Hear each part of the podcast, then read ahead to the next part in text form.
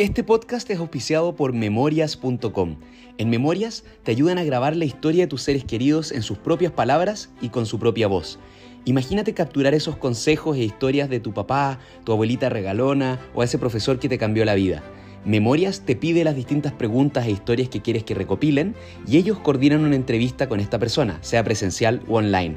Luego van haciendo las preguntas, las editan y todos estos audios se suben en un perfil privado para que lo puedas ver tú, esa persona y los seres queridos. Así manteniendo estos aprendizajes e historias para siempre.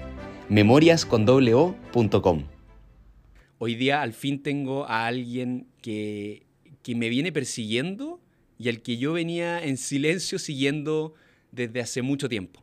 Em, alguien con el que me identifico, si bien es una inspiración emprendedora, es alguien que creo que tiene el estilo de vida que yo quiero tener para mi vida. Entonces sentar a alguien así es como hablar con el futuro para mí. Por eso me, emociona tenerlo.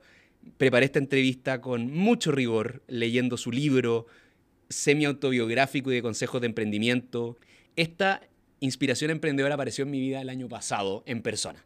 Fue a la obra de teatro, fue a Networking, fue con su hijo, pero las sorpresas también me las dio él a mí porque llegó con su libro, em, me entregó su libro, nos tomamos una foto y desde el día siguiente no paró, no paró de estar presente en mi vida. Cada vez que posteo algo, él salta, él está, él apoya, él cuestiona, él da feedback.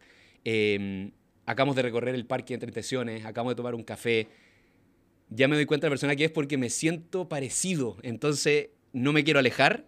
Acá les quiero, quiero que ustedes sean testigos de estas primeras conversaciones que tengo en persona con él. Me refiero a Roberto Cami. Roberto es, acá prepárense para un currículum.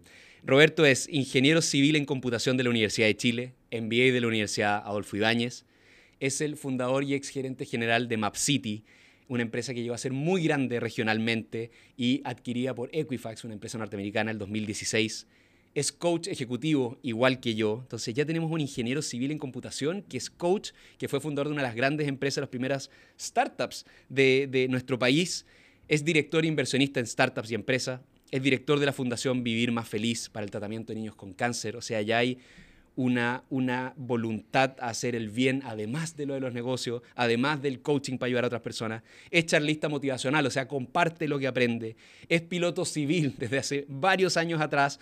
Entonces, tiene un hobby que uno podría decir, ya, pero esto tiene algo que ver con la ingeniería, pero también es baterista, o sea, tiene un arte. Es adicto, dice, al networking. Yo teniendo una obra como Networking, quiero hablar de ese tema, quiero ser más como él en acercarme a las personas como él lo hace. Lo invité principalmente, como digo, porque siento que él ha vivido una vida muy completa, muy autoconsciente, es alguien que tiene un mindset que necesito abrir, descubrir y entender cómo llegó a él. Y quiero aprender cómo lo hace, y cómo lo hizo, y qué es lo que quiere hacer. La estructura de la entrevista siempre cambia, esto lo saben, y leyendo su tremendo libro, Piensa al revés, ahí en Goodreads me pueden buscar, lo tengo marcado en mis recomendados para leer con cinco estrellas, me lo leí prácticamente en una sentada, me lo voy a volver a leer, ya lo estoy empezando a recomendar y acá en este podcast lo quiero hacer nuevamente y es lo que me dio la estructura. Y en un pedazo del libro habla de algo que me llamó la atención y dije, esta es la estructura y es las 4P del emprendedor. Pasión, perseverancia, prudencia y paciencia. Esos son nuestros cuatro capítulos hoy. Traté de meter su vida en estos cuatro cubitos porque es un gran emprendedor, pero partamos la entrevista saludándolo. ¿Cómo estás, Roberto? Nacho, tremendo, estoy emocionado con lo que acabo de escuchar.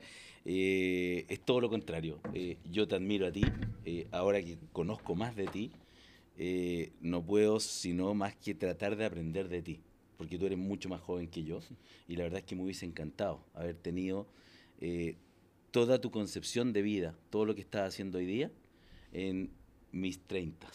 Así es que eh, es al revés. Yo estoy tratando de ganarle tiempo a la vida para poder aprovechar de este conocimiento que me entregan personas como tú. Estoy feliz de estar contigo. Muchas gracias por la invitación. Gracias por haber eh, hecho el show que hiciste y por seguir creando, que entiendo que está dentro de tu esencia. Muchas gracias. Estoy tan feliz de estar acá y, creo que algo que nos caracteriza a los dos es el primer capítulo de tu entrevista, que es la pasión. Somos apasionados y le voy a poner como que, para que los que están escuchando entiendan qué entiendes tú por pasión, y lo pones casi entre paréntesis en el libro, y es pasión es el entusiasmo que entusiasma a otros. Y eso fue como, oh, eso es, porque no es solamente, ah, esto me gusta, esto es mi pasión. No, tú hablas de esa pasión, esa, esa, ese esa energía contagiosa. Y quiero llegar a eso, pero vamos a ver los orígenes. ¿Qué te apasionaba cuando niño? ¿Qué me apasionaba con- como niño? Veo que leíste muy bien el libro. No sé si te acuerdas del capítulo del circo, que es uno de los que más fascina. impactó. Y- y no sé si has leído la biografía de Walt Disney. Sí, sí, sí. Walt Disney hizo su primer circo menos de 10 años. Él eh, vivía en, Yo- en, est- en- en Kansas y, y tenían, había un circo real. Y eso, yo leí esto cosa en tu libro y era lo mismo. Y había un circo real y la familia era muy pobre en un campo. Y van y Walt mira esa carpa y que hay acá. Y, les encantaban los animales de granja. Y dicen, acá hay leones, acá hay... ti-". Y no pudieron pagar la entrada. Pero veía que toda la gente hacía fila. Y dijo, pero yo también tengo animales. Y, y amaba a sus animales de la granja. Entonces volvió a la casa. Tenía entre 5 y y 10 años. Y llegó y metió en jaulita. Y llegó y armó un, ca- un camino con todos sus animales de granja. Y cobró entrada a todo el vecindario. Y era el niño Walt. Que era su circo, Walt Disney era hizo su circo pobre. Hizo su circo pobre. Yo y también- hizo parque de Yo nací en Los Ángeles, un pueblito, no tenía ni edificios en esa época, todavía sigue, sigue siendo un pueblito chico, y era el evento del año, así que eh, de ahí viene un poquito, ¿ah? viene de, de entusiasmar a otros, eh, de lograr que alguien te siga en tus ideales. Cuando alguien, cuando tú logras tu primer seguidor, yo creo que puedes empezar a sentir que tienes algún liderazgo, ¿no? Y si ese liderazgo lo enfocas en positivo, la verdad es que puedes transformar el mundo. Y yo creo que viene un poco de ahí, pero súper inconsciente, Nacho. O sea, esta no es una cuestión que, mira, yo me planifiqué al 11. No, para nada. Eh, en retrospectiva, cuando escribo el libro, me empiezo a dar cuenta, hace Mm. cuatro años, de estos elementos que existieron, pero no había, no, no había tomado conciencia. Entonces, cuando tú te das cuenta que eso existió y de la manera natural en que existió, eh, tú dices, sabes que hay una oportunidad, hay una oportunidad para devolver, para entregar, para movilizar. Perfecto. Pensando en, en ti de niño, en ti de adolescente, en ti en tus primeros años de emprendedor, en ti ahora, Nacho, yo siempre he sido, ¿qué? ¿Qué características así que es tan común en el niño en Los Ángeles a Uy. hoy día el que está sentado hoy? Muy busquilla, muy busquilla, esa es la palabra, muy busquilla, muy busquilla. He sido un optimizador. Eh, he optimizado todo en mi vida, o, o he buscado optimizar todo en mi vida. Y creo que eso me desgastó. Ya. El rol de tu papá en tu biografía es importante. Y lo encuentro muy lindo. Yo también admiro mucho a, mi- a mis papás. Y, y pasa, tu papá era emprendedor. Y hablábamos recién en el café esto de a las generaciones pasadas, a nuestra generación arriba, a nosotros también nos tocó más difícil. Y no había tanto tiempo de preguntar, ¿qué es lo que quiero realmente? Era, era pasar al día siguiente y tener la familia y sacarla adelante. Hablas de tu papá como alguien emprendedor, apasionado. ¿La pasión se transmite? ¿Crees tú? Así como de padre a hijo. Yo no sé si se transmite directamente como que te la enseñan, sino que el ejemplo, más que las palabras, porque muchas veces uno intenta educar con palabras. Yo no le creo mucho a, hijo, tú tienes que... No, yo creo que tu hijo ve. ¿Qué, qué viste en tu actuar. papá? ¿Qué, qué ejemplo Bueno, hay mi de...? papá, mi papá que, que lo tengo vivo, gracias a Dios, muy bien, 91 años, mi madre murió hace Ya. pocos meses.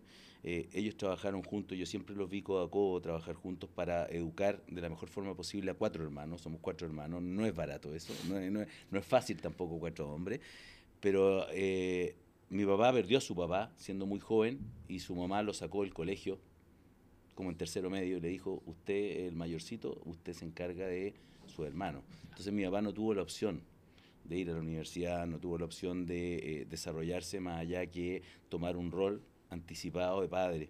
Entonces eso a mí me marcó mucho, porque él con todo eso, siendo genio, porque de verdad que es muy, muy inteligente, muy capaz, eh, logró sacar a su familia y luego formar otra familia de la cual yo formo parte, que son mi hermano y, y mis padres.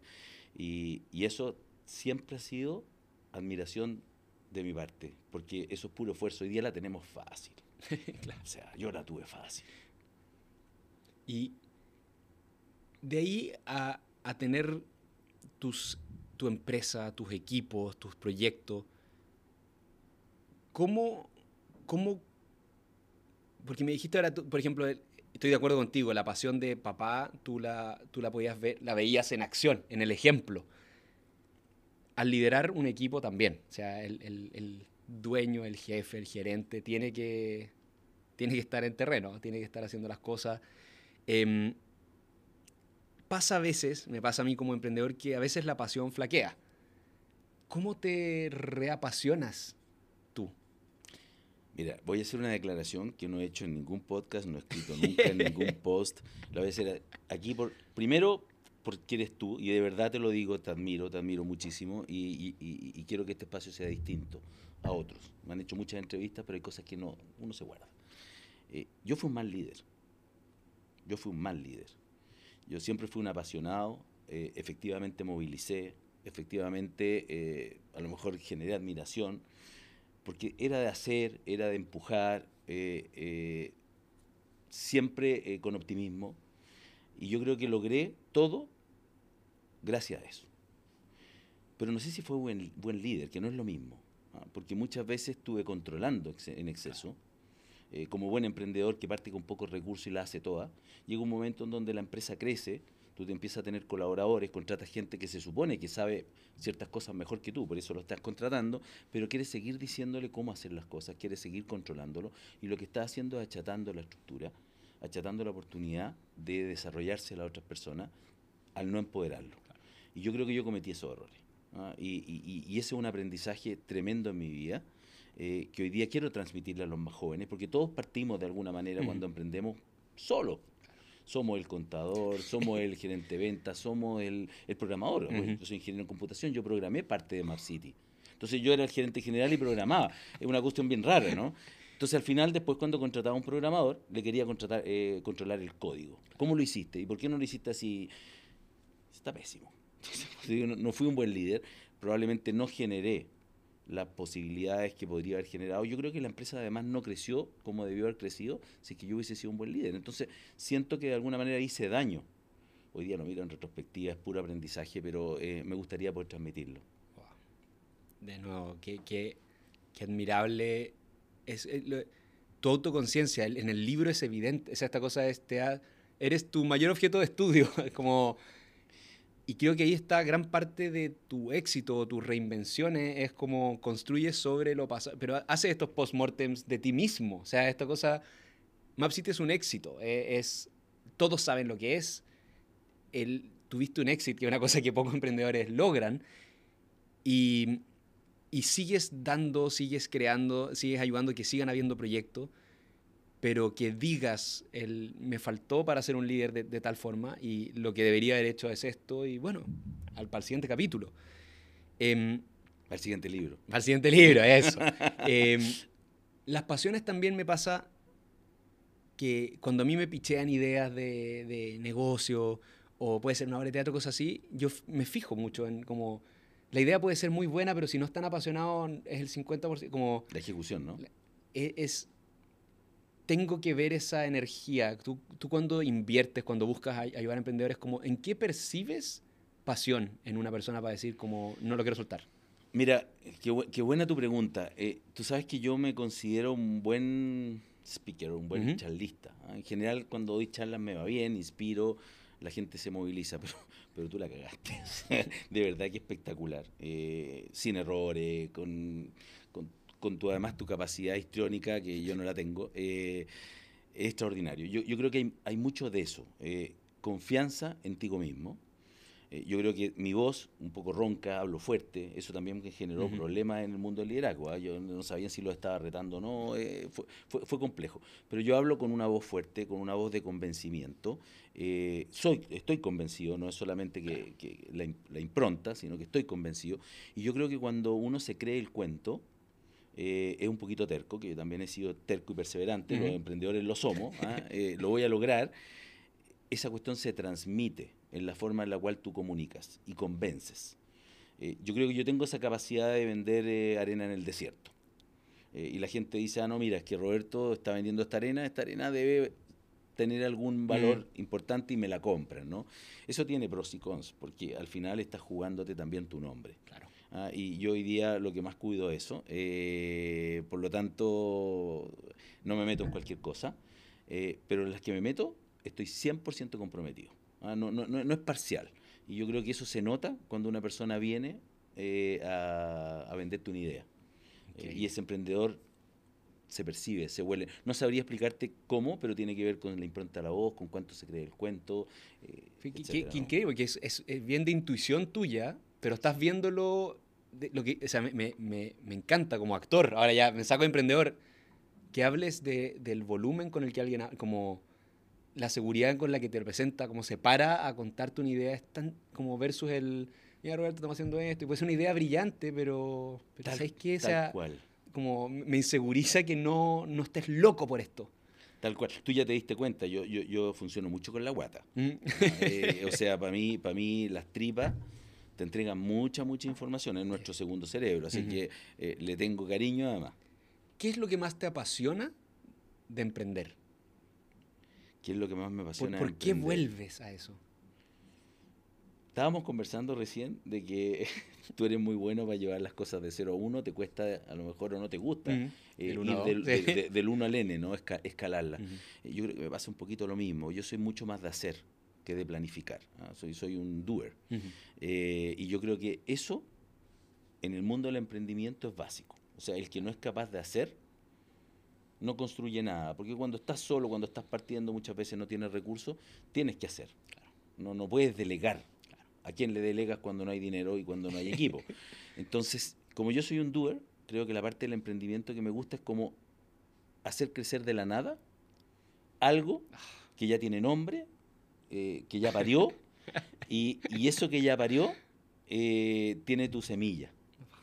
Y luego, bueno, vendrá el estratégico, el, el gerente, el manager, el gallo que te va a poner las lucas y, y lo va a llevar a otros países. Y yo lo acompaño, ¿no es cierto? Pero esa parte es como un poquito más aburrida. Eh, me, sonreía mientras hablaba esto porque estabas poniendo en palabras cosas que, que siento muy profundamente y no, no he sabido tangibilizar. Y, y también es súper admirable esto como el- lo- los operadores o los que planifican o todo esto. Menos mal existen porque si no, todos nuestros sueños que construimos van a tener un súper buen primer año. Pero, pero, pero ese legado, eso- esa generación de empleo, esa posibilidad de expansión, de que la solución llegue a más gente, quizás no somos tú y yo, somos los que ayudan a dejar esto bien armado para que otros los hagan crecer. Y qué rico saber, porque a mí me pasa ese, yo no, no tengo ese apego de, ah, es que esto es mío y lo quiero controlar hasta. No, no, no. Al siguiente. O sea, tengo más ideas y que queden con buenos equipos y por eso la importancia, para mí ha sido muy importante tener buenos socios, armar buenos equipos, porque sé que si no es inviable lo que estoy construyendo, son castillos de arena. Bueno, tú te diste cuenta de eso. E- ese es uno de los elementos básicos del liderazgo. Que yo, te insisto, no lo tenía claro. O sea, yo creía que era omnipo- omnipotente y que podía yo solo eh, y no siempre armé los buenos Eso, equipos. En tu libro me llamó mucho la atención esa parte, esa como autocrítica y el análisis y lo, lo generoso que eres como compartiendo el preocúpate ¿eh? si tu empresa no funciona sin ti o sin alguien. Eso de, no es que esta persona es indispensable, eres indispensable en este equipo. Es El peor piropo que podrías hacer a tu proyecto es decirle a alguien indispensable. Es como, ¿cómo lo hago dispensable? O, porque, porque si no, se va de vacaciones o se va de la empresa y ¿qué? ¿quién lo va a tomar? ¿Cómo lo va a hacer? Nacho, te voy a contar un secreto. Cuando yo salgo de Map City, yo vendí en parte, ¿no es Ujú. cierto? Vendo una parte, me quedo tres años y medio, luego vendo la otra parte. Y cuando vendo la otra parte, salgo de la compañía y obviamente me pagan todo lo que son las vacaciones que tenía adentro. ¿Tú sabes cuántas vacaciones yo tenía adentro? ¿Cuánto? Casi 200 días. Era mucha plata, digamos. Fue, fue un bonito cheque, bueno, claro. pero, pero casi 200 días adentro. Porque efectivamente eso de sentirse imprescindible, además me gustaba, pues si esta cuestión es adictiva. Sí, po, sí. No, no, no, si esto no funciona sin mí, ¿no? Y está bien que no funcione sin Mm. mí, porque y yo como he sido piloto, hoy día no estoy volando, pero volé planeadores, ¿ah? sin motor ahí en, en el Cerro Manquehue. Bueno, y me decía uno de mis socios, oye, ¿y qué pasa si te matáis? Todo el mundo Ah, cree además sí, que volar sí, es súper sí. peligroso. ¿Qué pasa si te matáis? Desaparece la compañía. Y de alguna manera estaba poniendo como en riesgo mi, Claro. mi hobby, estaban generando un riesgo. Eh, y eso estaba mal. Pues.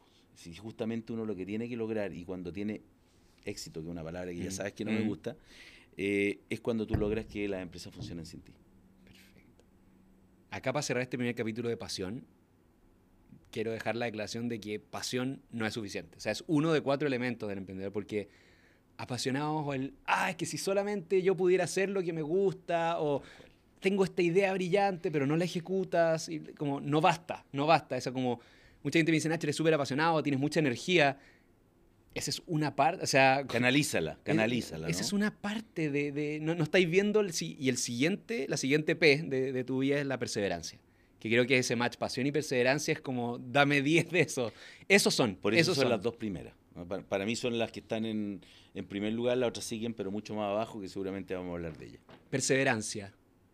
tú perseveraste mucho y me encanta en el libro como ese olfato que te busquilla. Eso es ser perseverante, es estar todo el rato alerta. Es como que no bajas la guardia, ideas que te gustan, personas que quieres conocer. Y en esta búsqueda de oportunidades cuentas el capítulo que estás en Boston, estás yendo en bus a ver, ir a ver estos buses anfibios, que no sé qué, y cómo voy, y buscando la dirección, encontrar la dirección, y fue mapas y direcciones digitales acá para el contexto este podcast lo escucha gente como de 25, 30 años. Imagínense, la gente imprimía, lo, pusiste el otro día en, LinkedIn, como la gente imprimía, uno le imprimía como para que te llevaran a un carrete, le imprimías la dirección para como así se llega. Ese mundo, o sea, un internet que está partiendo, haciéndose recién popular y tú de visita, por otra razón, yendo a un lugar, tienes un dolor, pero esto se podría solucionar de esta forma pero gracias a tener conocimientos informáticos y tener ADN emprendedor por un papá que no sé cuánto, es esa cosa como el rayo cae, te pega y ahí de nuevo es tómalo, déjalo. Porque podría decir, oye, sería súper bueno esto, que alguien lo haga. No, no, esta la voy a hacer yo. Con lo y me imagino, porque esto no es que se me ocurra hacer unas piezas para escapar en el Parque Araucano, esto es, voy a construir algo que le sirve al mundo, porque no, no tenía barrera casi, era, y la cantidad de trabajo, y claro, pegas pasaste, era, ya estabas digitalizando mapas, entonces es como uno dice, ah, obvio que no, no, no, no tanto como de esa, de esa búsqueda constante de oportunidades. Encuentras esto, creas MapCity en el 97 y es, me, aluciné en el libro con cómo lo hiciste, la alianza con ISG, que era la empresa con la que se hacía la digitalización, DICOM, que era necesito servidores gigantes, yo no puedo pagar esta cosa, estoy partiendo. DICOM dice, yo pongo la infraestructura después me la quitan. después te la quitan. Claro, como Lady Com, te tenemos que quitar los servicios. Sal de acá, sal de acá. Se te cae el mundo como, ¿cómo voy a pagar esta cosa? Entonces, perseverancia, perseverancia. Por todos lados esta cosa es... Y es una perseverancia que, encuentro alucinante porque te tocó competir con Google. O sea, no se, no se puede ocurrir en el mundo de los negocios algo más grande contra lo que tienes que decir como, y ahora callé. Eso por un lado. Por otro, estar constantemente haciendo, y en tus dos libros sale esto de, colaborar más que competir, está como, a ver, pero esto están digitalizando mapas, no, yo tengo que hacer lo mismo que lo hago con ellos. Oye, no, es que tengo que tener mi servidor, lo hago con esto otro. Eso, hay una enseñanza tan fuerte abajo para, los emprendedores actuales de cómo tú haces negocios. Em, y para, para terminar esta como introducción a tu perseverancia es uno de los capítulos que, que, más me pegó, porque a mí me cuesta mucho el negociar de grande a grande, porque siempre me siento chico, es como siempre estoy decolado, yo es como, como dije, abriendo la puerta del local dije, yo no soy businessman, yo esto no es lo que me mueve, lo estoy haciendo porque esto me deja hacer todas las otras cosas que tú me dijiste, no, sí lo eres, sí lo eres, o sea, ya, impostor, vamos, pase. Negociar grande a grande es difícil cuando dudas de como, es que no sé si esto va a llegar a ser lo que... Y tú dices como, o sea, no, no, créete, o sea, y, dijiste esto, yo le invierto o yo creo en emprendedores que se están creyendo el cuento. Y te lo tienes que creer tú para sentarte en una mesa, para negociar cosas grandes. Porfa, háblame de, porque creo que, creo que este, eres apasionado y era como, ya, ¿cuál de estas cuatro es la que más me, me hace pensar en ti?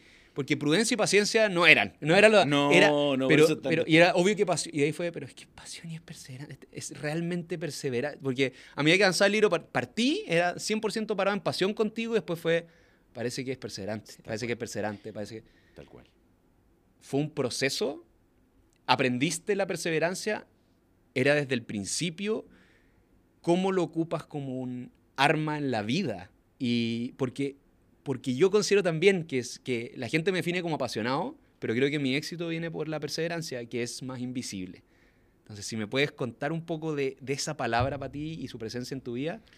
Uy, Nacho, qué, tremendo lo que me estás diciendo. Eh, yo creo que en mi caso, yo creo que no en el tuyo, yo, sé que este podcast es para hablar de mí, pero tú eres puro talento, de verdad que eres puro talento y tuve la, la, suerte de verlo y lo sigo, lo sigo sintiendo.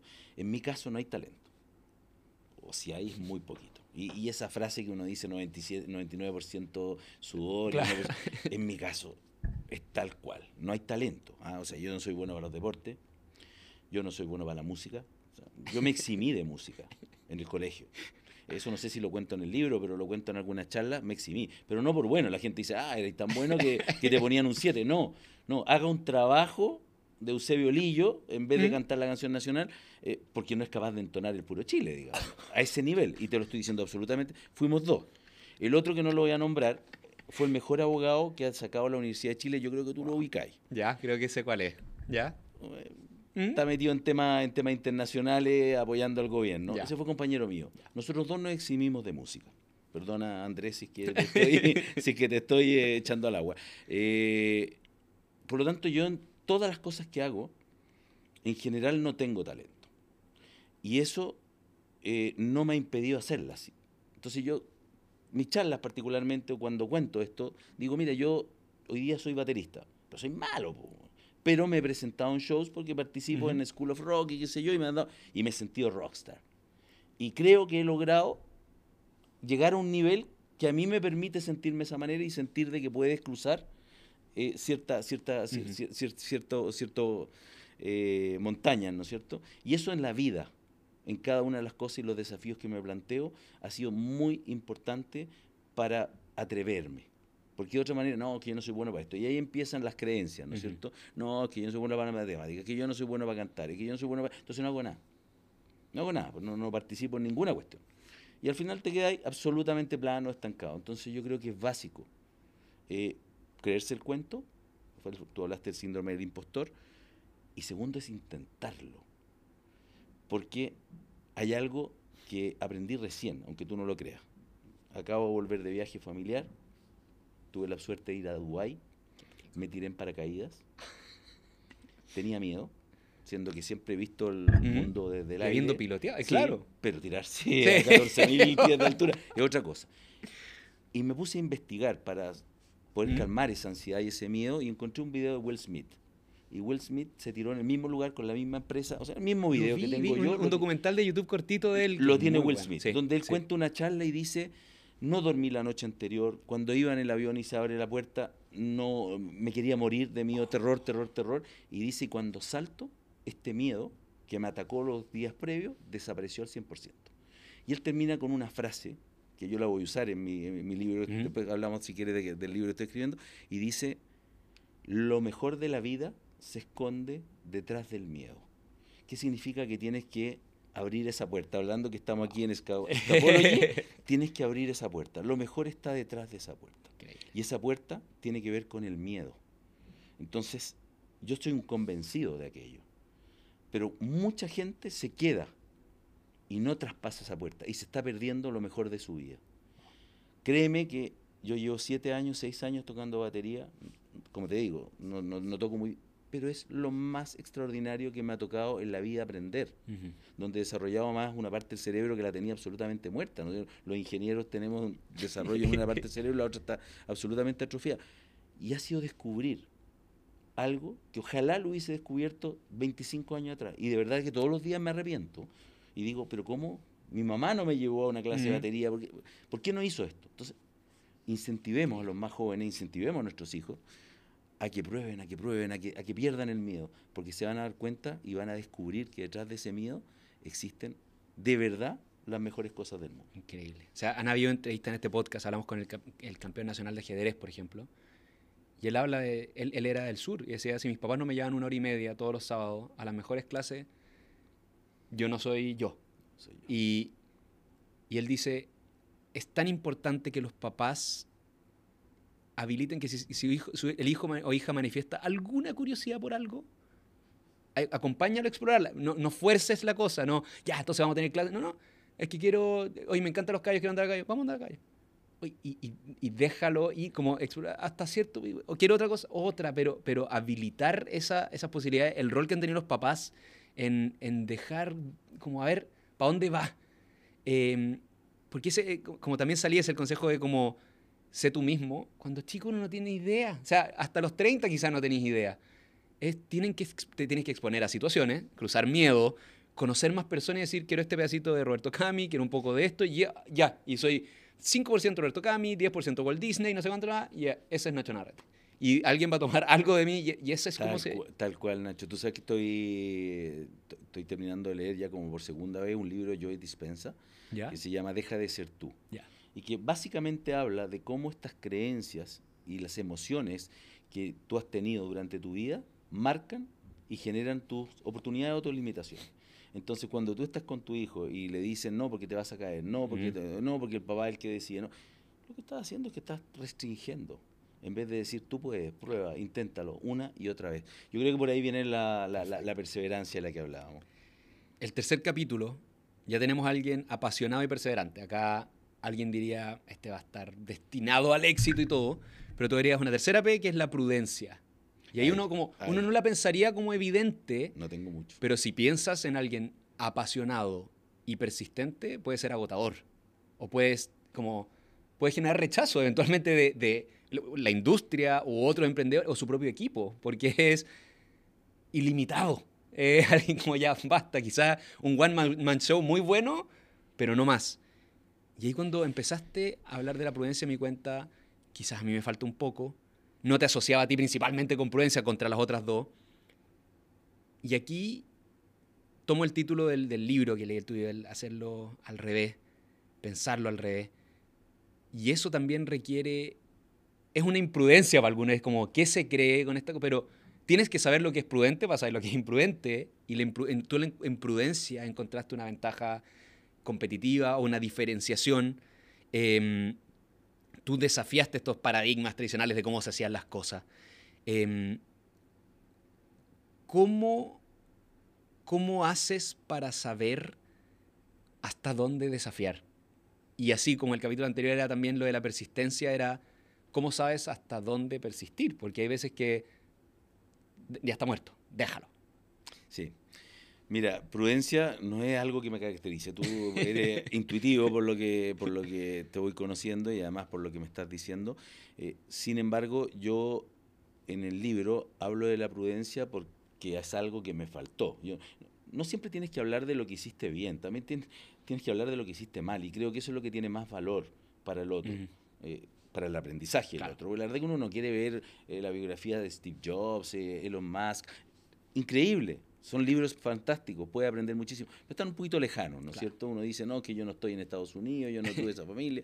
Entonces, de alguna manera yo te diría que cuando uno dice, si esto no lo hubiese hecho, las cosas hubiesen sido mejores, creo que un aprendizaje y un mensaje mucho más valioso que mira que me fue bien, que subí el Everest por la, por, la pared más difícil. Eh, la prudencia es algo que yo no tuve de manera regular y que fui aprendiendo en el camino que era necesario tenerla.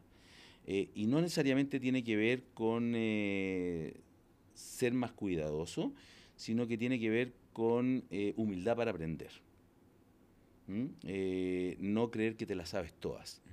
tiene que ver con de repente no ser tan agresivo en las negociaciones. A mí me tocó negociaciones, estoy hablando con empresas de telecomunicaciones muy grandes, en donde yo era de este porte y yo les decía, mira, es que o firmáis de aquí al viernes o, yo no trabajo este proyecto contigo. ¿Quién es este? este claro, lo que pasa es que muchas veces me fue bien y muchas veces tiré el mantel y me lo recogieron y, me fui. ah, mira, es una buena estrategia como hacerse el grande. Yo creo que sí, hasta cierto sentido, hasta cierto punto, quería decir. Eh, o si no empezáis con una, con una, con una eh, con un estigma de no, mira, es difícil hacer negocios con él, bueno, te va a cagar, bueno, y, todas esas cuestiones. Entonces empiezan a confundir los estilos de negociación con realmente quién eres. Y yo creo que en ese sentido es importante eh, siempre transparentar y siempre dejar claro uno es el ámbito de los negocios, el otro el ámbito de las personas. Y no hay nada más importante que cuidar el buen nombre de la persona. Yo puedo ser agresivo en los negocios y seguro que soy agresivo en los negocios, pero en la persona tienes que hacer esa separación y, tienes que transmitir eso. Y yo creo que ahí es importante eh, un poco más de prudencia y no siempre perseguir ese objetivo de negocios, donde uno se olvida de que estás tratando con una emoción de, la otra persona, con un problema. Tu colaborador, que llega cinco días atrasado, y claro, tú estás con el proyecto que tienes que entregar y muchas veces no le preguntas por qué llegó atrasado. Me pasa, yo leo mucho, mucho, mucho. Y leí tu libro y ya leyendo tantos libros de este tipo, que pueden ser de emprendimiento, desarrollo personal, como me puedo parar más arriba y mirar así como cómo está escrito. Incluso quizás no fue decisión tuya. Pero los primeros capítulos es pasión y perseverancia. Y la segunda mitad cae en prudencia y paciencia. Mira, no me había dado cuenta. Pero, pero porque es como el libro va creciendo contigo, como, o sea, o- o- es tu historia. Pero la segunda mitad es mucho más Humana. estoica, Es más humana, humana. de- es, es más emocional. Sí. Es más, Sí.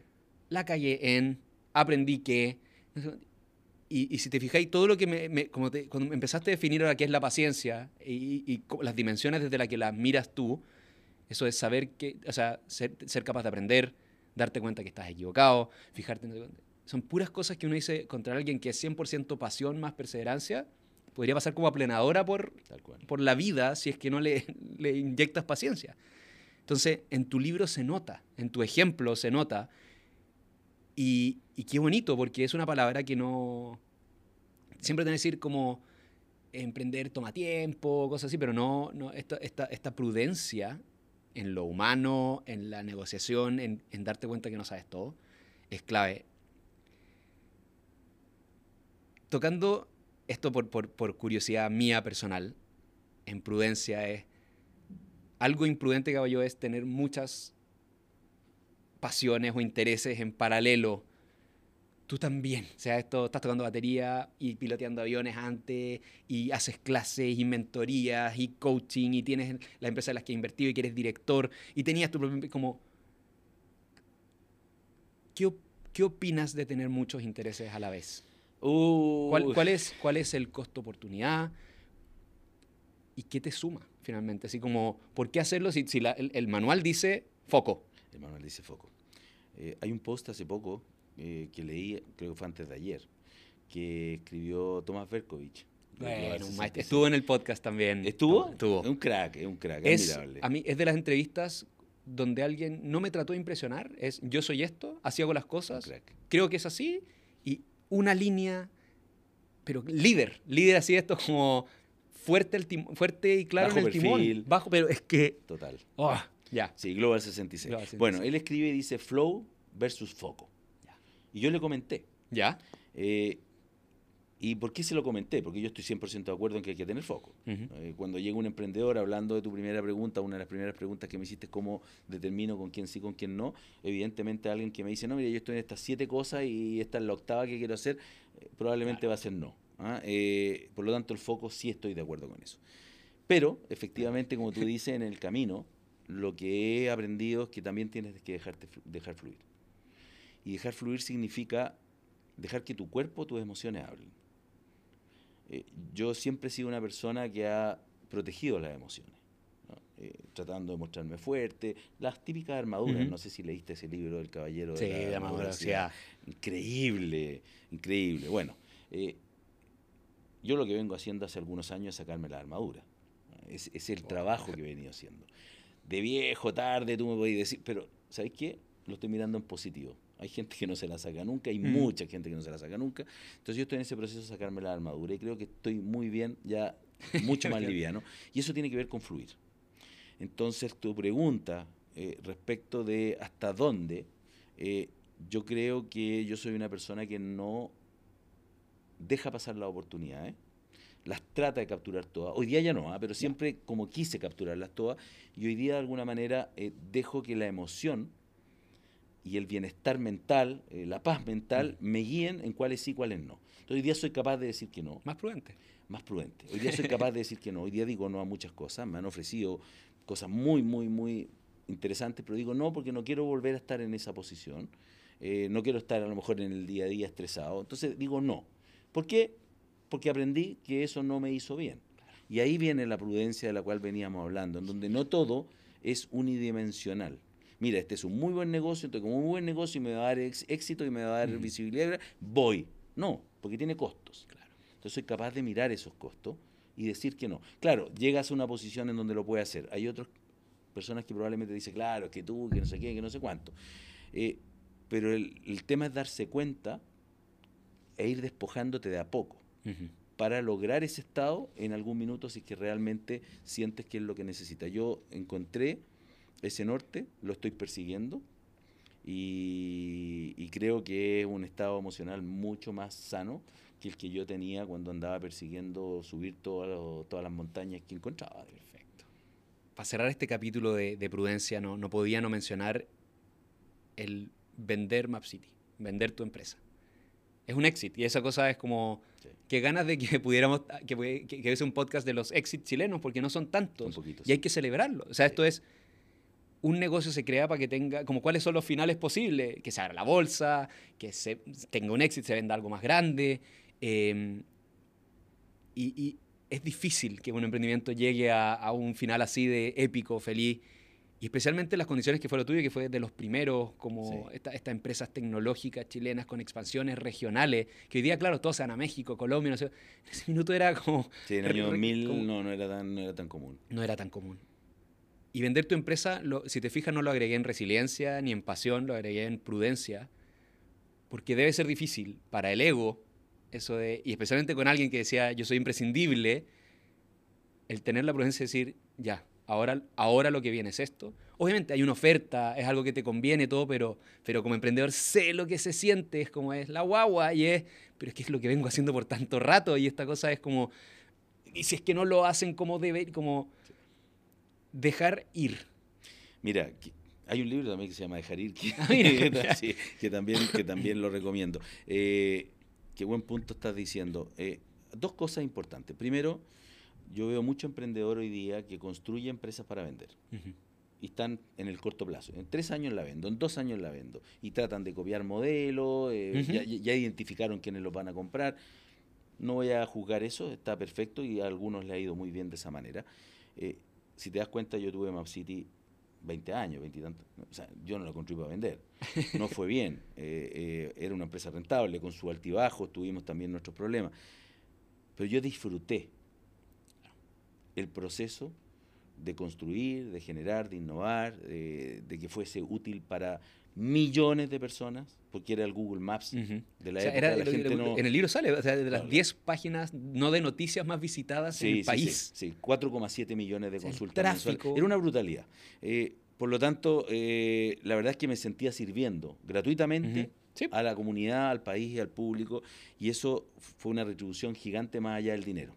Eh, entonces, ese fue mi movilizador, ¿no? Es estar haciendo algo que servía a los demás. Y no buscamos vender, que yo creo que ahí hay algo bien interesante porque esto se dio por lo que tú mencionaste hace un rato, que es esta colaboración, esa búsqueda de estar buscando cómo colaborar con otras empresas, aunque parecían en algún minuto competencia. Bueno, en esa colaboración es cuando ocurrió que estando en Perú, tú que viviste en Perú y estuviste en Perú, estábamos en Equifax en Perú, eh, buscando colaborar, haciendo alianza estratégica, y el gerente general de esa época de Perú me dice, Roberto, ¿ustedes venderían? Y yo lo aprendí de un ex socio que me dijo, sabes que todo está en venta, menos tu señora, tus hijos, pero la casa, todo, la- Todo está todo en venta, todo depende del precio. Entonces, yo respondí lo mismo, dije, puede ser, conversemos, depende del precio, digamos. Y se empezó a gestar esta cosa que después de un año y medio termina, termina en el éxito. No fue algo buscado. Eh, eh, a mí me parece que eso es mucho más lindo. Eh, fue súper duro. ¿no? Tú lo hablaste, fue súper duro. Yo no coloco un capítulo porque no quise ponerlo en ese libro. Eh, convivir con la compañía que, que- que- que nos compró fue algo muy, muy difícil para mí. Pero no solo por dejar ir a este, a este hijo, sino por temas culturales. Obvio. eh, donde después de tener el control absoluto pa- lo comienzas a perder y sigues trabajando en esa compañía, es como muy difícil. No, y yo creo que el norte es para allá, y bueno, el norte de ellos es otro, y ellos controlaban. Fue muy complejo. Y eso me lleva a un cambio profundo, en donde yo digo, tengo que cambiar mi ser. Perfecto. Porque de haber tenido las herramientas que hoy día creo que tengo con el coaching, con el liderazgo, con todo lo que he leído y con todo lo que me he trabajado, hubiese pasado ese proceso de otra manera. Las canas que tú me ves hoy día, yo, yo, yo las saqué ahí, digamos, antes tenía el pelo negro. Entonces, de alguna manera, sufrí de más. Como Will Smith antes de tirarse en paracaídas, sufrí Claro. más. No, no, no tenía el conocimiento, no tenía las herramientas, no tenía la- las competencias y las habilidades. Y ahí, y ahí es donde yo creo que hay una oportunidad para los más jóvenes de poder comenzar a tener esas habilidades que no te enseñan en ninguna parte. No. Tú eres coach, así que tú sabes, y además tú eres líder. Pero a nadie nos, no, no nos enseñan a ser líder. Eso, eso, eh, hay un libro muy, muy bueno que se llama From Startups to Grown-Ups, de, de cómo pasar de una startup a a alguien que- mayor. Y el libro parte de una frase que sale, el liderazgo no es un acto natural, no es algo que nos nace, se trabaja, pero Pero no te lo enseñan, Nacho. O sea, yo no tuve en ingeniería nunca un curso de liderazgo, cuando debería estar en los colegios. Entonces, encontré ahí un espacio para devolver, donde dije, que esto, si bien está lleno de coaches, está lleno de, mentores, etcétera, pero creo que la combinación de tu experiencia, eh, con tus habilidades, con tus canas y todo eso, creo que eso es más difícil de encontrar. Entonces, hoy día estoy como empecinado en transmitir eso. ¿Por qué? Porque a mí me ha servido. Y porque si yo hubiese tenido esa herramienta, lo hubiese pasado mucho mejor. Tremendo cierre ahí al capítulo de, la prudencia. Y pasamos al final, la cuarta P, la paciencia. Paciencia. De nuevo, no la asocio ni a ti ni a mí. No tengo, no Somos impacientes porque somos ejecutores. Tú dijiste, somos, somos creadores. doers. Em, doers. Emprender es actuar. Emprender es actuar. Emprender es hacer, pero también es esperar. El timing no lo puedes hacer todo de tu parte para que pase lo antes posible, pero aún así el sí viene de otro lado, el universo tiene sus tiempos y si no eres paciente, este no es el lugar. Em, en la paciencia, cosas que me anoté, pasaste la crisis subprime, la competencia de Google, muchos momentos como emprendedor que requerían paciencia, requerían esto de me encantó en cómo aparece Google, aparece Waze, aparece... Y tú habías pensado Waze 20 años antes de Waze. O sea, MapCity era un pre-Waze con modelos de publicidad en su minuto antes de que esto fuera como... Y en el libro lo identifica y estos estudios es clarísimo. O sea, lo, que determina el éxito de un emprendimiento en primera cosa es timing. Timing. Y timing es tiempo y tiempo es paciencia. Entonces es el momento correcto para. Entonces tu libro, como mirándolo desde arriba, es muy coherente en, toda esta, en todas estas cosas. Eh, y pasa con el capítulo de cuando aparece Google, tú dices como, a ver, ya. Y acá todos te han dicho, oh, hasta aquí llegó Map City. Tú, dame un segundo, te das una vuelta, lo miras de lejos y de, una forma prudente, paciente, dices como, ya, ellos son el all you can eat al final, son un buffet. Acá, para todos, gratis, están todos los mapas del mundo. Y tú dijiste, bueno, yo tengo clientes de empresa que están buscando la cosa específica para me voy a dedicar a eso. Tailor made para cada persona, para cada empresa, esta cosa, eso es lo que tienen que ofrecer, porque Google no lo puede entrar a ofrecer, por lo menos en el corto plazo. Tal cual. Tal cual, así fue, y, a eso le sumo el hecho de que ellos estaban entrando en países que no eran Estados Unidos, que no eran Europa, en donde todos los que hemos tenido la suerte de viajar sabemos, por ejemplo, Costa Rica. Para llegar a una dirección en Costa Rica necesitas saber que está frente a la palmera y al portón azul en algunas zonas. ¿no? Bueno, en Perú también hay ciertas zonas medias complicadas. Chile es bastante, bastante ordenado en el tema de direcciones. Colombia, la verdad es que es mucho más, más complejo. Entonces, definitivamente estaban entrando en una jungla de problemas. Que necesitaban de alguna forma alguien que les ayudara a eh, tener esa información de manera más coherente y entregarle todo el know-how y nosotros tomamos ese rol de alguna manera. Y lo que hicimos fue decirle a Google, mira, yo sé mucho más que tú de este territorio.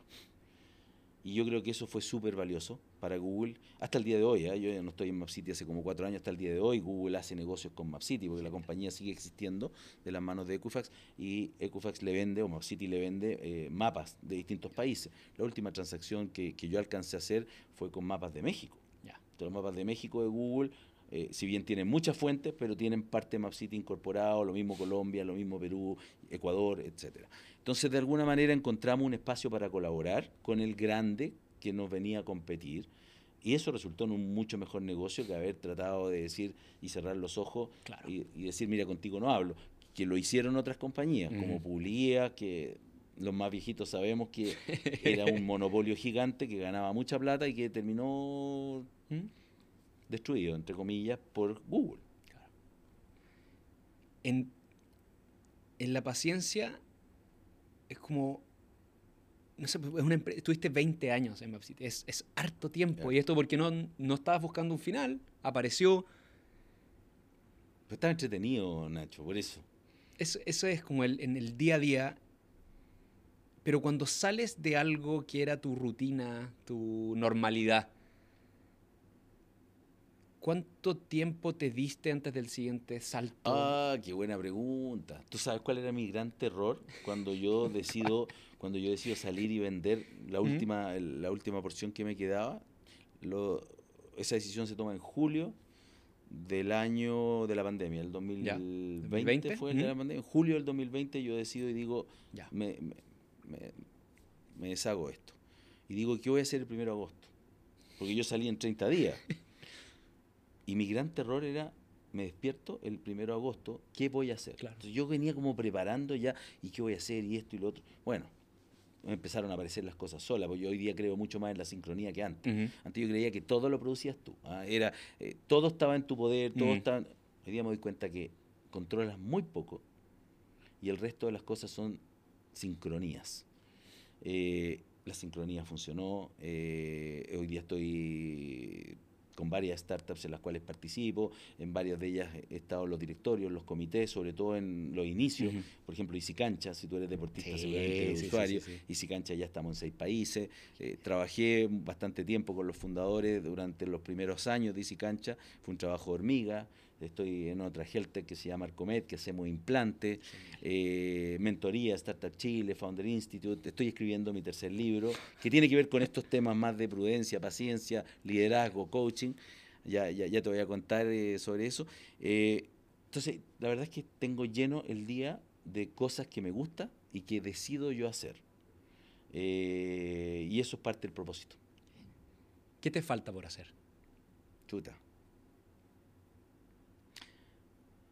Esa pregunta está súper difícil. Yo creo que eh, uno nunca está pleno. Uno- un- una persona inquieta como yo siente que nunca está pleno. Y desde afuera te dicen... ¿Y estás "Ah, tranquilo? ¿Las bases están hechas con soy así? ¿O te gustaría bajarle? Sí, sí, sé que tiene que ver con mi ADN, pero quiero estar más pleno. Ya.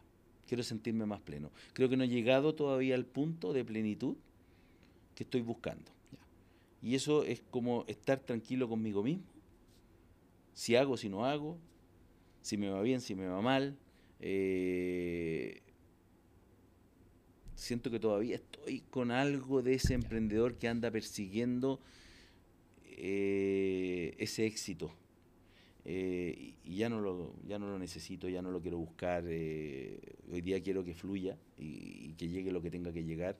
Y, y- pero todavía no logro el equilibrio 100%. ¿ah? ¿Te, te das cuenta que hace Eh, 10 años quizá con esa pregunta no, no eras capaz de decir, no- no- quizás no eras consciente de, todavía sientes que quieres, pero sabes que no. Como el, el- Sí. eres, estás trabajando para soltar esa, esa, es- esa, Es un proceso que no ha terminado. Yo, yo, yo te diría que ha- hay mucho avance, Ya. pero siento que no ha terminado. perfecto. Hay armaduras que... Y que que la, que la hombrera ahí todavía. Sí.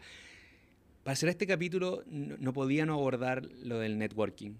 Y más allá del- de que mi obra es networking, es gracias a esto te conocí.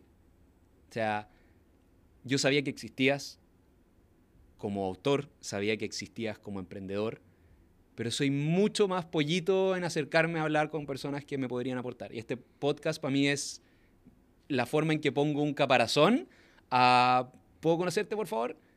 Y así conozco a deportistas, artistas, emprendedores, gente que, a la que me quiero parecer. Y si no me puedo parecer, al menos decir, a ver, voy a recorrer toda la vida de él. ¡Wow! Algo, algo me llevo, algo aprendo. Y fue gracias a tu habilidad como networker que, que es terrible porque es como el coaching muchas veces, porque hay 90% coach chanta que ensucian el verdadero valor del coaching.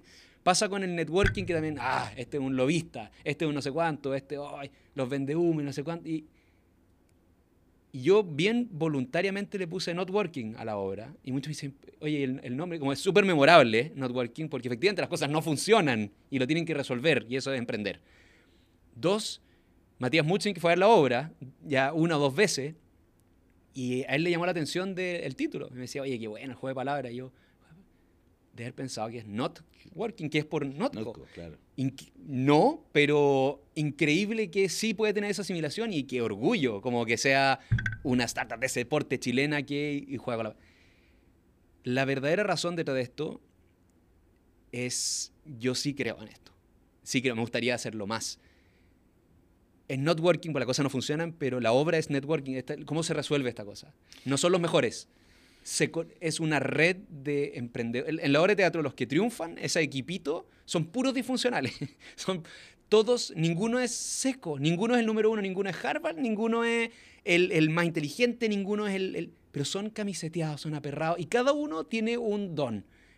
Cartas Pokémon, no sé cuánto, y unos terminan presos y otra cosa así, pero todos logran salir, pero porque juntos y haciendo esto como, tú dices, como la clave del networking real está en la reciprocidad y en el seguimiento.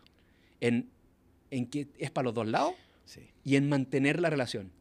Y lo- la única cosa que hace muy bien el protagonista, que nunca sabemos cuál- qué es, porque sabemos que no es el gerente general, sabemos que es el que inventó la cosa, pero es el de finanzas, el de tecnología, porque no cacha de nada, sin embargo es el aglutinador sin querer de este grupo disfuncional.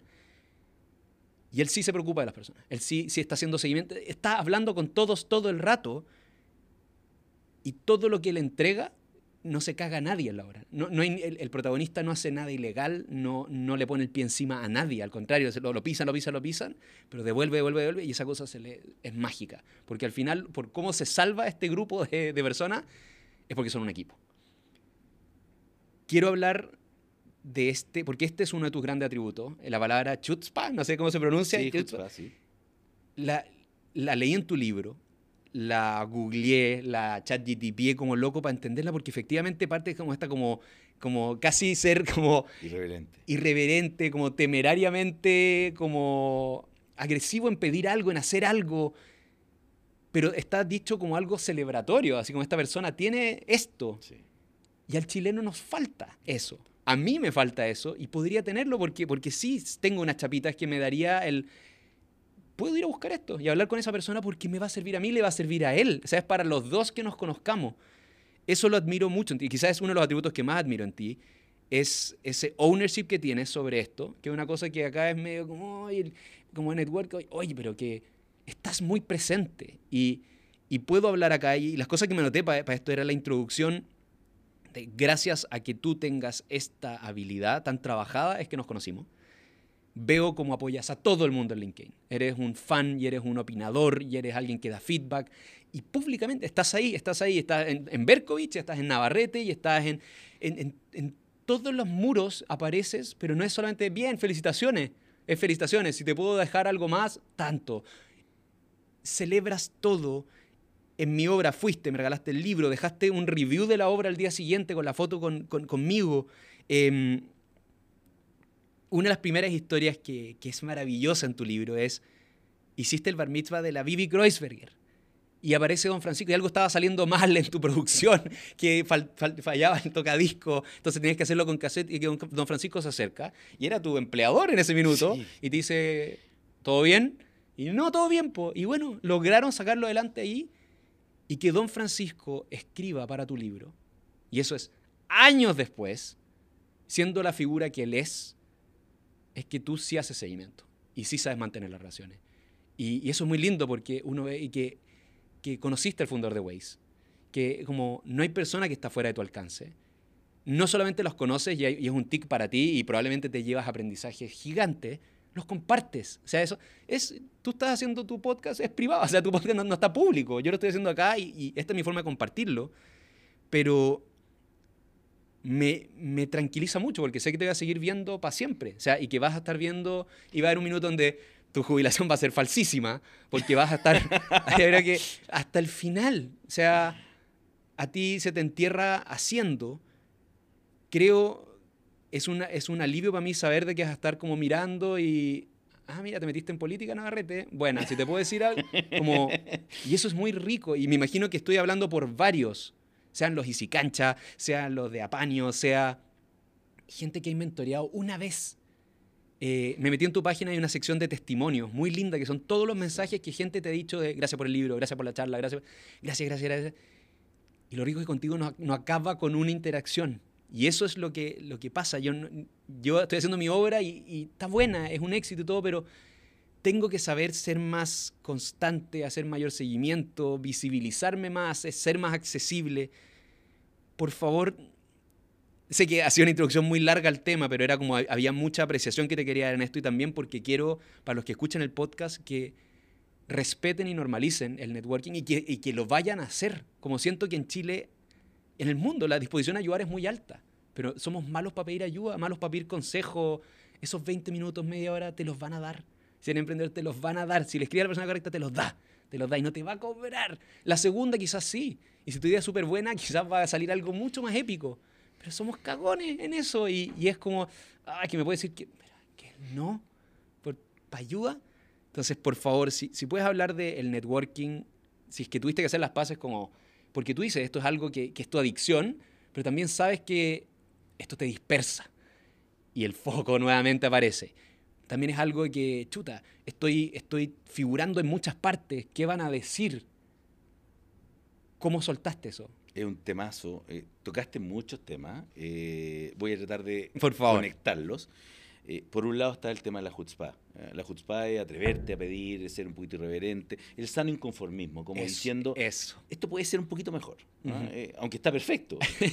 yo, yo- yo te di un consejo sobre tu hora antes de empezar este podcast. Absolutamente. Care raja, po, porque, porque de verdad que es 10 puntos. O sea, ¿Por qué le tenéis que encontrar la yaya? Entonces, no es una yaya. ¿eh? ¿Sabes qué? ¿No? Estás Hay una puliendo más el diamante. una- ¿sí? podéis- sacarle una puntita, un pu- puntita más al lápiz. Ese es mi estilo. Entonces termino al final, para algunos, como siendo, ah, el crítico, oh, weón, nunca está conforme. Sí, algunos te ven así. Cuando hay una intencionalidad positiva, eh, genuina, eh, de ayudar, eh, creo que la gente se da cuenta. Sobre todo el que no es envidioso, sobre todo el que está abierto a la crítica constructiva y el que de alguna manera no, no se las cree saber todas. Eh, y en este aprendizaje, en este camino de aprendizaje con el networking y ahora junto a Jutzpah con networking, me di cuenta que no necesitas siempre aprender de las personas que tú crees que vas a aprender. Ejemplo, voy a contratar ingenieros de la Chile, porque son los mejores. En esa época yo siempre he creído que la Universidad de Chile en ingeniería, eh, en ingeniería pura y dura, es la mejor, académicamente hablando. Pero claro, pero perfectamente puedes tener una persona que no estudia ingeniería, que es un profesor, y aprender un montón de eso, un montón. Y darte cuenta que el aprendizaje no necesariamente viene de las personas que tienen los títulos, de las personas que tienen el dinero, de las personas que lograron ese famoso éxito que, del cual todos admiran, ¿no?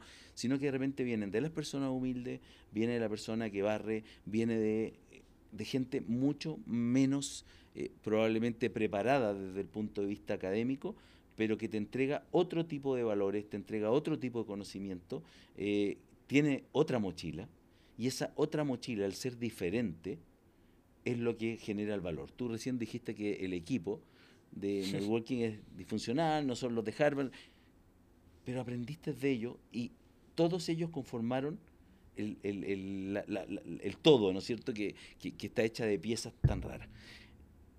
Me costó aprender eso, po, Nacho. Me costó aprender eso. Yo creía que todos teníamos que ser de Harvard. Yo no soy de Harvard, pero todos de la Chile, Ujú. donde fuera. No, po, no, no es así. El aprendizaje viene de las personas que menos tú pensarías que te pueden entregar algo. Y de eso se trata el networking.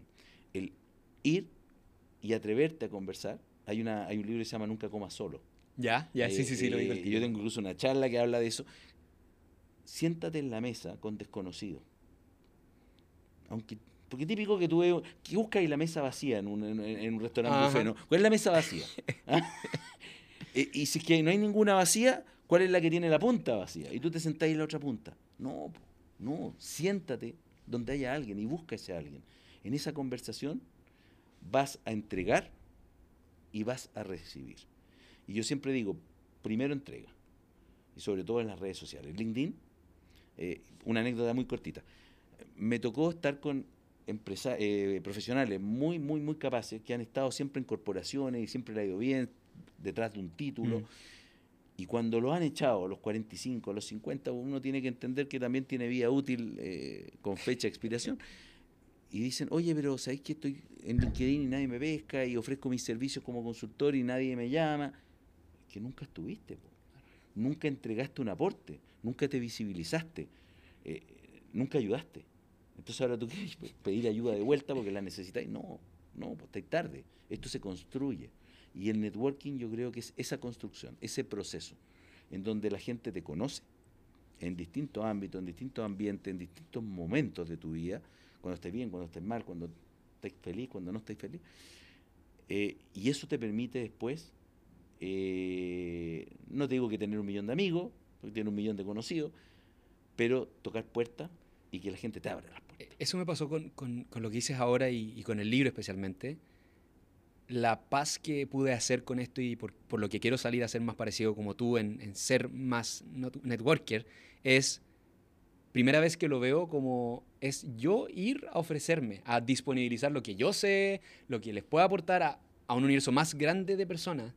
No solamente eso como yo ir a buscar, porque en este podcast, claro, yo traigo hacia mí y trato de compartir gente que creo que tiene algo que aportar.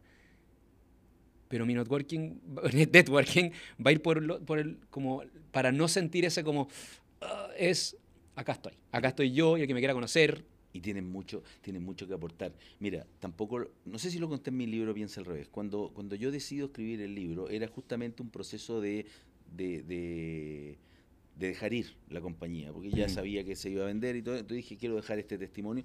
Y tú sabes que yo lo escribo para mí. Y digo, voy a sacar 20 ejemplares, de los cuales uno va a estar en mi biblioteca y el otro se lo voy a entregar a la familia, lo típico, ¿no? Y eh, por distintas circunstancias llega a las manos de Penguin Random House, la editorial más grande del mundo, y dice quiero comprar los derechos. ¡Wow! Esto, ya es un premio, aunque se vendan cuatro. Bueno, y después tú estabas hablando de los testimonios, tú llegaste bien profundamente a bucearme. Efectivamente, he logrado impactar en vida, he conocido historias que por frases que están en el libro, empresas que estaban muriendo revivieron. O sea, cuestiones que jamás pensé que iba a lograr con simplemente mensajes que para mí eran evidentes y para otros generaron un tremendo cambio.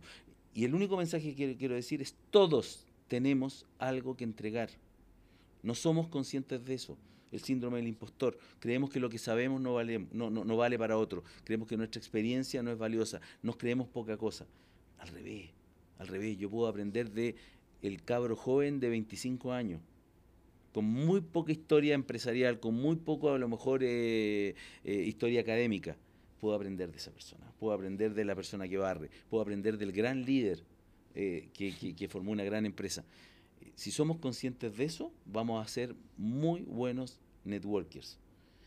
Lo que sí hay que saber decir a cuáles sí, cuáles no, porque si no, efectivamente el foco se te va a la cresta. Pero a mí creo que eso me gusta, creo que me ha servido, creo que he servido a otros, lo sigo haciendo. Estoy un poquito, más selectivo, pero eso es porque, porque me canso antes, me, da sueño, no, no, puedo ir a todas, no puedo tomar tanto, eh, eh, pero yo lo aconsejo, yo lo aconsejo. Con esa, con esa filosofía. Exacto. ¿Mm? Creo que con eso cerramos una primera memoria contigo muy linda, recorriendo estas cuatro P. Pasión, perseverancia, prudencia, paciencia Em, me quise enfocar en esto del networking porque es algo que quiero, que tú eres muy bueno en. Eh, esa chutzpa, esa palabra, eh, eh, te identifica. O sea, en, lo. Ese es el emprendedor que eres, ese es el humano que eres. O sea, esa, estás exigiéndote a ti también, imprudentemente algunas cosas. Te estás trabajando así cuando ya podrías estar sentado nomás, como ya. ahora, mm. ahora, ahora, ahora descansa tu descanso es distinto, el impacto que quieres a estos proyectos. Antes de empezar a grabar me mostrabas con orgullo el video de, esta, de este el proyecto en el que estás de, las prótesis de cráneo. O sea, el que hizo Map City, una vez decir, pero ¿por qué? Por impacto. Porque ahora me dijiste, ahora lo que estoy buscando es proyectos que tengan esta trascendencia y, y, me hablaste más que propósito, que una palabra que, que también, como el coaching, esta cosa, gente lo está manoseando mucho y, es una palabra muy noble y muy importante, pero de nuevo se está desfigurando por el uso. Em, tú hablaste de conciencia. Entonces, me encanta haber conversado contigo porque hace, si te invitaba hace un año quizá íbamos a hablar como emprendedores, todo tú, y qué buscas en un negocio y cuál es la lámina que no te puede faltar en un pitch. Pero tu valor va ahora, hoy, el que eres hoy, creo que va mucho más allá de eso, es mucho más humano, es ya estás en un rol de mentor muy fuerte. O sea, que hoy día no estés ejecutando tan fuerte tú, sino que estás de director y estás de inversionista y estás acompañando en las partidas. Ahí está. Ahí está. Y, ojalá ya logres esas pases contigo mismo de lo, lo que hablabas, que falta un poquito para llegar a esa plenitud. Creo que está a la vuelta de la esquina porque ya estás consciente. Gracias por cuántas cosas hablaste de errores, de faltas de, de cosas así a lo largo de esta entrevista cuando eran como 15 líneas de títulos para partir esto y ni una es, No, no eres ingeniero en computación. No. No, eres el piloto. No, hay- es un remix. Y, y eso es lo que estoy trabajando yo, como quiero que ojalá el tema que yo pueda compartirle al mundo cuando ya tenga tu edad sea esto y, ocupar tu ejemplo. em, es que es mucho más entretenido ser el único que el mejor. Ah, qué buena. Eso es, o sea, bueno. tú eres la combinación de estas cosas, no hay nadie. Nadie más en la historia del mundo ha sido baterista, piloto, ingeniero civil, fundador de una, start- de una empresa que se vendió, que fue original, pero que es mentor y que es inversionista, que está en empresas de salud, pero también de can- como ya, y que mentorea y que también sale a buscar y que es network como hay un Roberto Cami, uno y es el mejor, lejos porque es el único. Esa individualidad, esa unicidad, si cada uno la descubre y la pone al servicio de los demás. Mejora el mundo automáticamente. Totalmente. Y, y en este podcast he hablado con la Sharoni Rosenberg la Milena Pantoja, como personas que canalizan y que son de propósito y todo. Y ellas dicen efectivamente eso que parece tan contra natura de que, que tú seas egoístamente tú. Soy Roberto Cami, soy así. Y soy network, y soy esto, y soy esto, y soy... Que podría ser algo como esto me llena a mí. Ese es el impacto más grande que podría ser para todo el resto. O sea, todo lo que necesitamos nosotros es que tú seas más Roberto Cami. Porque Nacho se beneficia porque yo quiero ser como él me siento parecido a ti en muchas cosas y no es solamente por emprendedores, tenemos varios cruces. Sí, sí. Qué, Así qué- que- lindo, qué lindo, qué lindo lo que, lo, lo- que dijiste, Nacho. Eh, me emociona, yo, yo partí medio emocionado este, este podcast. Además te tengo que contar algo. Tú sabes que una de las primeras entrevistas que me hicieron eh, como emprendedor, me la hizo la Solo Neto cuando tenía, no sé, haber tenido 21 años. Ella no estaba en ningún canal público, no era conocida, estaba en un canal privado chiquitito y fue la primera vez que me maquillaron, la primera, Mm. y ella, muy buena moza, muy simpática, me impresionó la entrevista porque fue una entrevista preparada. Ella estudió, me estudió a mí. Después tuve un montón de entrevistas, pero la típica, ah, la típica, y, ah, eh, y las preguntas que uno ya espera y qué sé yo. Y esta también fue diferente. Eh, te lo agradezco. Eh, te agradezco por haber eh, estudiado sobre mí. Te agradezco por haberme hecho reflexionar. No dejo de aprender de otros. Y en este caso eh, estoy aprendiendo mucho de ti también en este espacio. Así que te agradezco por tener el espacio y por invitarme, de verdad. Además lo pasé muy bien.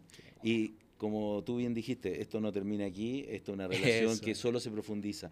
Eh, me encantaría que así fuera. Así va a ser. Yo, yo le digo a, lo- a los entrevistados, la gente que traigo acá la elijo y la salgo a buscar y es mi único networking hoy. Y ha sido muy exitoso de esta forma porque efectivamente investigo, porque es mi señal de respeto. Es la forma que te demuestro que te admiro.